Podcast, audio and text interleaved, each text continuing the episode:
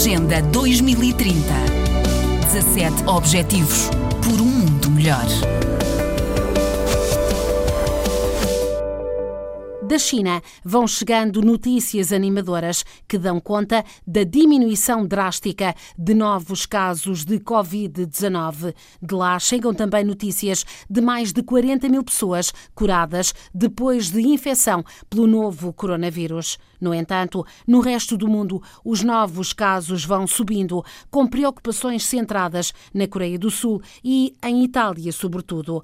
Todos os dias os números vão sendo atualizados e continua a surpreender que sejam tão poucos os diagnósticos em África. A baixa taxa de infecção pode ter várias explicações, uma delas as temperaturas elevadas em grande parte do continente, esclarece Filomeno Fortes, especialista em saúde pública e doenças tropicais. Ainda temos uh, algumas, uh, alguns critérios de especulação.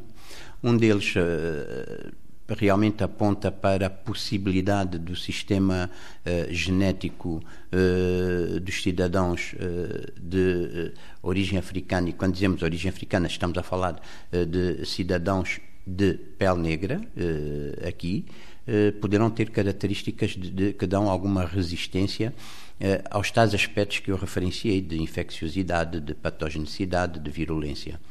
Por outro lado, e parece ser um elemento sim muito mais uh, forte, é que uh, as diferenças climáticas parecem terem um efeito efetivo.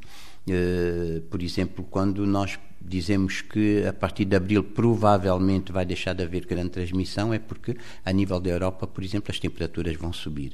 A nível da África, quando nós analisamos a evolução da situação na África Central, porque é que não está a haver transmissão de casos, eventualmente porque eh, considera-se que o vírus, a partir dos 26 graus, 27 graus, eh, não consegue resistir. Isto podem ser fatores que ajudem a não haver propagação da epidemia no continente africano. Depois de informações contraditórias, agora uma equipa chinesa veio confirmar o que aqui afirma Filomeno Fortes. O vírus parece dar-se melhor em climas mais frios. Filomeno Fortes realça que há vários aspectos mais importantes ainda não esclarecidos que devem ser considerados. O primeiro é qual é o grau de infecciosidade, de infectividade do vírus. Grau de infectividade significa que qual é a capacidade que o vírus tem de penetrar, de se desenvolver e depois de poder uh, se instalar e reproduzir. Depois desse grau de infecciosidade, nós temos que saber qual é o grau de patogenicidade. O que é o grau de patogenicidade? O grau de patogenicidade é a capacidade que o vírus tem de provocar doença. Quer dizer que há muitos eh, micro-organismos que invadem uh, o, nosso, o nosso corpo uh, e têm uma certa infecciosidade, mas eles ficam a circular e não têm capacidade de produzir doença.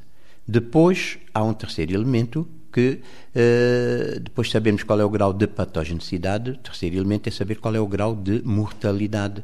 Uh, neste caso, a expressão técnica é mesmo qual é o grau de virulência. Uh, grau de virulência é a capacidade que, neste caso, o coronavírus terá de produzir mortes e casos graves.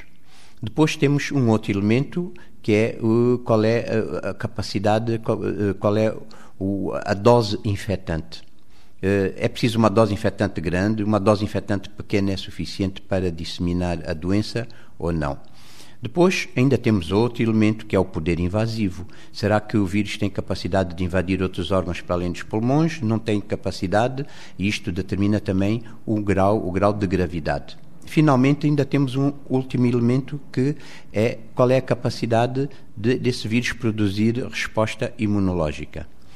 Quer dizer que se este vírus tiver capacidade de produzir uma boa resposta imunológica, eh, podemos ter milhares de casos de pessoas que, vão, que se vão infectar, algumas vão desenvolver a doença, outras não vão desenvolver a doença, alguns vão desenvolver casos graves, outros vão morrer, mas uh, vai haver uma resposta do nosso organismo na produção de anticorpos. Quer dizer que para definirmos corretamente qual é qual poderá vir a ser uh, a evolução desta epidemia, nós teríamos que cientificamente considerar estes aspectos. Ouvido pela RDP África, o diretor do Instituto de Higiene e Medicina Tropical de Lisboa, angolano, habituado a lidar com surtos de graves doenças como ébola ou Marburg, confessa que a sobretensão mediática dada a este Covid-19, tão diferente da que recebem outras doenças, de alguma forma o incomoda. A mim não me surpreende, mas indigna-me uh, por dois motivos.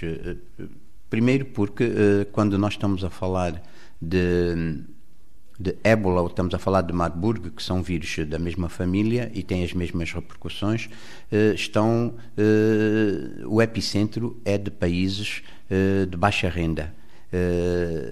Quando estamos a falar de coronavírus, estamos a falar de países de alta renda.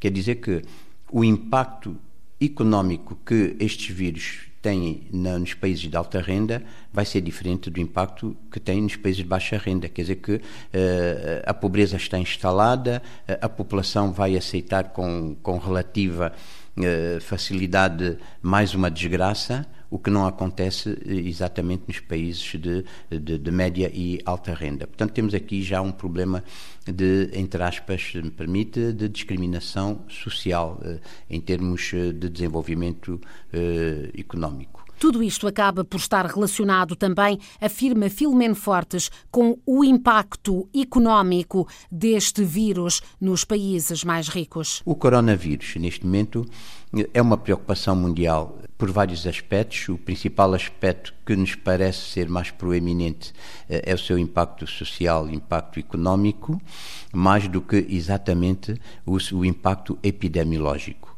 porque se nós olharmos para as estatísticas da OMS, vamos verificar que têm ocorrido mais casos e mais óbitos eh, pela gripe normal eh, nos últimos tempos do que propriamente pelo coronavírus. O coronavírus, eh, como é aparece como um novo desafio, um novo desconhecido, traz preocupações adicionais. Os esclarecimentos de Filomeno Fortes, angolano, diretor do Instituto de Higiene e Medicina Tropical de Lisboa.